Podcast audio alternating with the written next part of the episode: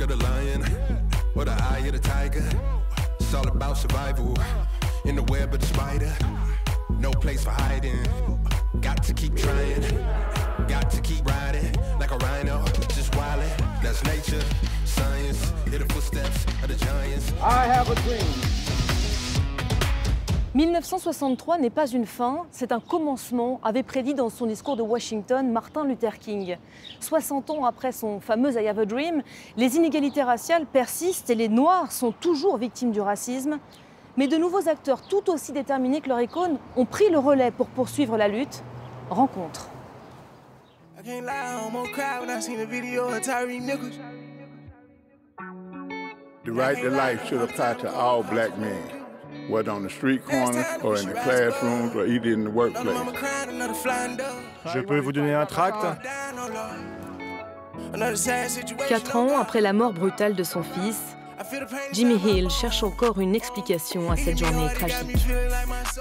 Ce 22 janvier 2019, Jimmy Hutchison, accusé d'avoir volé un téléphone portable, prend la fuite lorsqu'il aperçoit la police. Ils sont arrivés à l'appartement et Jimmy a couru jusqu'à la maison d'un voisin pour se cacher dans un placard. Quand l'officier lui a dit de sortir alors qu'il était en train de sortir, on lui a tiré dessus, en plein visage, sous l'œil gauche. Abattu alors qu'il venait de se rendre. L'agent de police, toujours libre quatre ans après les faits, déclara que la victime armée l'avait menacé. Jimmy ne portait aucune arme ce jour-là. Andrew Jr. Smyrna. Une histoire presque banale dans cet état du Sud. Pour son père et sa tante, le jeune rappeur noir issu de la banlieue d'Atlanta avait surtout le profil idéal pour être pourchassé. Ils nous ont traités comme si la vie de mon fils ne comptait pas, comme si sa vie n'avait aucune valeur. Nous, sa famille, on sait qu'il n'a braqué personne. Et ça a été confirmé par un témoin. On est quatre ans après les faits, ça prend euh, beaucoup de temps. Est-ce que vous êtes optimiste euh, pour la suite? Est-ce que vous pensez qu'un jour, ce policier va être envoyé derrière les barreaux? Tous les éléments montrent que le policier a mal agi. Il a violé son serment, il a violé les droits civils de Jimmy. On garde l'espoir qu'il sera reconnu coupable de son meurtre. On a dû porter ce poids et cette souffrance qui nous brise le cœur. On a dû se battre contre tellement d'obstacles. Beaucoup de familles auraient laissé tomber, et d'ailleurs c'est le cas. Beaucoup de familles baissent les bras. Il y a tellement de familles ici en Géorgie qui mènent le même combat que nous. On se bat pour ces familles. On parle aux politiques et rien. Personne ne nous aide en Géorgie. On a besoin d'aide en Géorgie.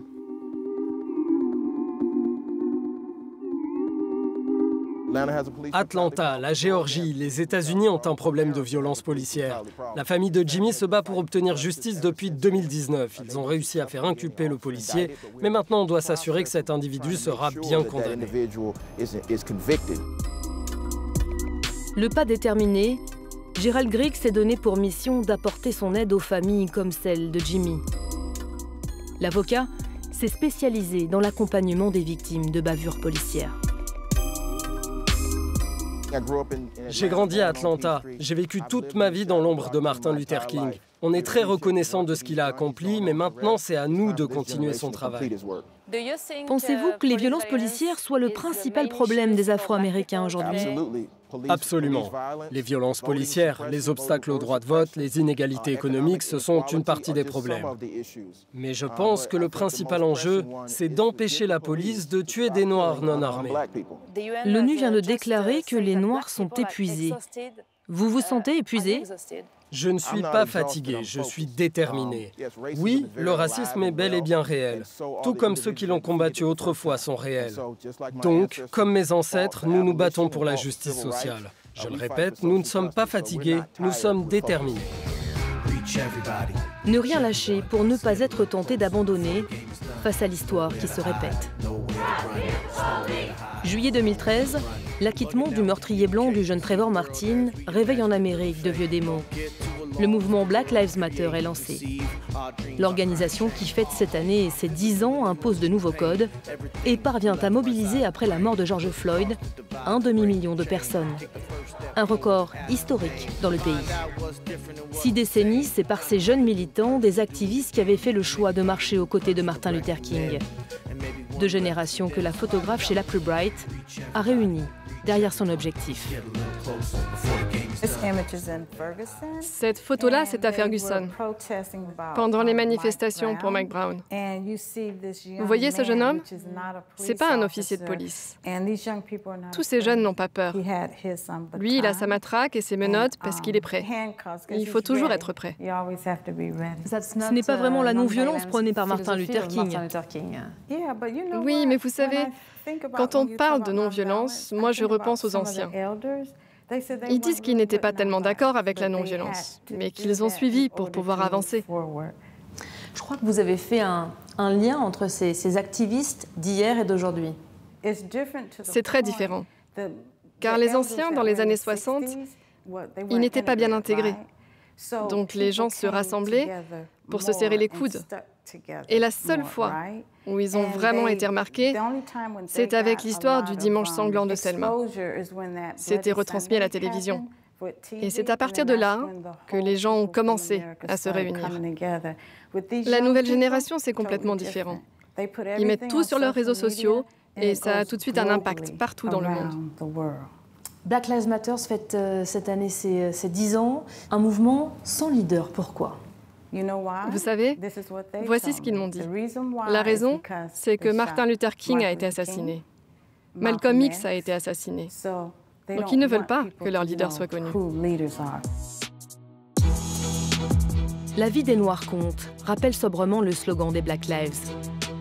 Car être afro-américain aujourd'hui, c'est avoir deux fois et demi plus de risques qu'un blanc d'être tué par un agent de police. De grandes chances aussi de finir derrière les barreaux. Les prisons américaines sont aujourd'hui peuplées à 40% par les Noirs. Je suis né en prison car ma mère était derrière les barreaux. Mon père était lui aussi en prison à cette époque. Donc ma tante m'a recueilli. Plus tard, j'ai aussi été incarcéré à l'âge de 17 ans. Lorenzo Lewis ne fait pas mentir les statistiques. Né en prison, l'enfant du Sud grandit sans ses parents incarcérés. L'histoire aurait pu mal finir. Elle tournera en success story. Le juge m'a offert une deuxième chance. J'ai échappé de peu à une peine sévère. Et j'ai utilisé cette expérience pour créer un projet. Et c'est là que vous décidez de lancer le Confess Project. Oui, absolument. C'est reconnu comme un mouvement de sensibilisation à la santé mentale aux États-Unis. Nous formons des barbiers et des stylistes pour qu'ils puissent faire de la prévention. Travailler sur la santé mentale, c'était important pour vous et pour la communauté noire? La communauté noire a toujours dû se battre pour avoir accès aux soins de santé mentale. On a très peu de thérapeutes noirs. Et donc tout le travail que l'on fait, c'est justement de former des personnes issues de la communauté, de leur donner des outils pour qu'ils puissent aider les autres. Lancée en 2016, l'organisation est désormais présente dans 29 États. Il y a une vraie stigmatisation. C'est culturel. Les gens ont honte. Ils ne veulent pas qu'on les prenne pour des fous. Dans ces salons un peu particuliers, 2980 barbiers formés à la prise en charge des maladies mentales. C'est quoi la différence entre vous et un barbier classique? Les autres ne sont pas sensibilisés. Nos barbiers sont formés pour aider les clients à trouver de l'aide. Ils interviennent tôt. Le but, c'est d'intervenir le plus rapidement possible. Vous pensez que c'est difficile pour les gens qui s'assoient ici de se confier Le barbier tient le rasoir si près de votre visage. Il y a un vrai sentiment de confiance, d'intimité, qui permet aux gens de confier leurs difficultés, leurs souffrances.